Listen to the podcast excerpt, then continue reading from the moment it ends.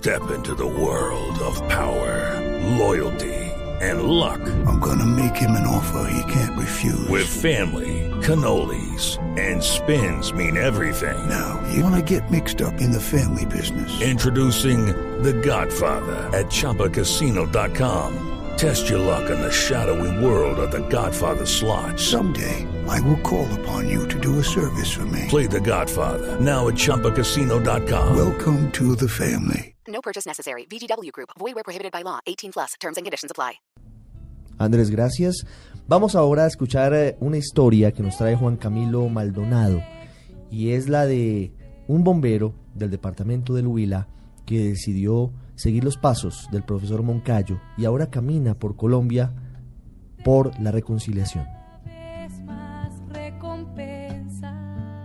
El pasado 13 de julio, Yesid Campos decidió ponerse su uniforme de bombero, las botas y la ropa contra incendios, pero no era un día normal para ir a cumplir con su labor de voluntario en el municipio de San Agustín, en el departamento del Huila. Esta vez el sentimiento de lograr algo más, de vivir para hacer el cambio, de marcar la diferencia en la vida, le pudo más que su labor al frente del cuerpo de emergencias. Ese fin de semana, con 22 mil pesos en el bolsillo, Yesid decidió emprender una travesía pidiendo por la paz de Colombia, caminando hasta Bogotá. Eh, pues tengo que aportar eh, mi granito de arena y en este caso diríamos que esa gotica de agua para que se apague el fuego de las armas eh, que tanto daño le han hecho a nuestro país. Jesse Campos tiene 38 años de edad, es un hombre de contextura menuda de aproximadamente 1,70. Aún no es universitario, pero quiere llegar a ser administrador público. Ya está estudiando la carrera, tiene una esposa y dos hijas. Para algunos esto lo sería todo, pero algo le falta en su vida me siento muy conmovido por esta situación de mi país, esa, ese dolor, esa inclemencia de, la violencia en nuestro país. Pero por mucho que sea el deseo de ver una Colombia libre del conflicto armado, como lo queremos varios colombianos, son pocas las personas que piensan en emprender una travesía como la de Yesid. 16 días de caminata, 600 kilómetros caminados y ya venía con mis pies muy hinchados, con mis pies ampollados, pero la fuerza y la meta que quería cumplir no, no me dejaban rendirme. Este sentimiento de paz nace más allá de la voluntad de Yesid porque las conversaciones en La Habana tengan éxito o no. Su padre es uno de los más de 200.000 muertos que 50 años de guerra dejaron en Colombia. Yo creo que uno de los momentos más difíciles de mi vida fue cuando encontré a mi padre muerto y al querer levantarlo y alzarlo, mis dedos eh, se hundieron dentro de su cráneo y salieron untados de sangre.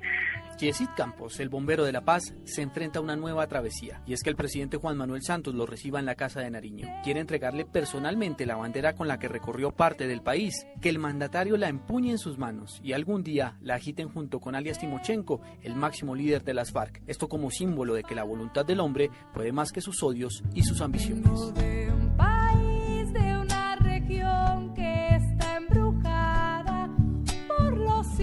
Usted está en el radar en Blue Radio. En medio de todo lo que los colombianos debemos pensar es la forma en la que vamos a sanar las heridas, la forma en la que eventualmente podríamos abrazarnos unos con otros, guerrilleros con víctimas, paramilitares con víctimas, todos los colombianos juntos, para evitar que volvamos a esto que hemos vivido en los últimos 50 años.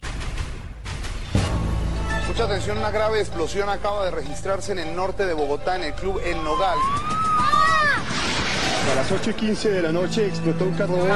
¡Agua! ¡Agua, por favor! ¡Que nos mataron, señor! ¡Dios mío! ¿Por qué? ¿Qué está pasando todo esto? Un grupo de técnicos en explosivos nos acaba de confirmar que este hecho lo produjo una acción terrorista. Los aniversarios siempre son cosas que me deprimen, me trasladan siempre al lugar de los hechos y los acontecimientos que pasaron, la nostalgia por la gente que se perdió. De cada área de nosotros se llevó uno, como si hubiera meditado cada uno. Por favor, desalojen los edificios para así mismo desactivar la ropa. Para los diputados hay un vehículo especial. ¿A dónde nos dirigimos, encargados? Estamos, hermano. Señores, ya nos vamos a armar. Mucha tristeza porque mis compañeros jamás debieron hacer, ser asesinados en la y en la forma tan vil como lo hicieron las FARC con ellos. Soy el capitán Edgaricid Duarte Valero. El teniente Elkin Hernández Mi nombre es Luis Alberto Erazo Maya. Soy su oficial de la Policía Nacional de Colombia. Yo soy el cabo segundo del ejército Martínez Estrada Livio José. Mi nombre es Pablo Emilio. Hacía muchos días, nenitas, mis amores, esperaba esta oportunidad para decirles cuánto las quiero, cuánto las extraño, cuánto añoro el estar con ustedes. La situación aquí no es fácil. Ya pronto cumpliré ya dos años de secuestro.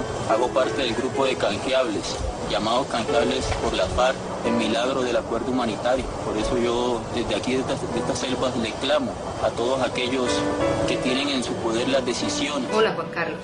Ya son 1825 días sin estar contigo. Quiero hacerle un llamado al señor presidente Uribe y al secretariado de la FARC. No seguir realizando anuncios por los diferentes medios de comunicación midiendo sus fuerzas, sino que muestren su verdadera voluntad con hechos El contundentes. país y el mundo, presidente, le reconocen a usted su capacidad de trabajo y su mano dura. Pero solamente su corazón grande puede viabilizar un acuerdo humanitario que termine con este drama. Carlos le explica ahí la necesidad de, de dar a Jaime Gazón. ¡Qué orgullo patrio sentí al ver la revista esta semana que trae en la tapa al pacifista y cooperativo dignísimo gobernador de Antioquia, doctor Álvaro Uribe Vélez!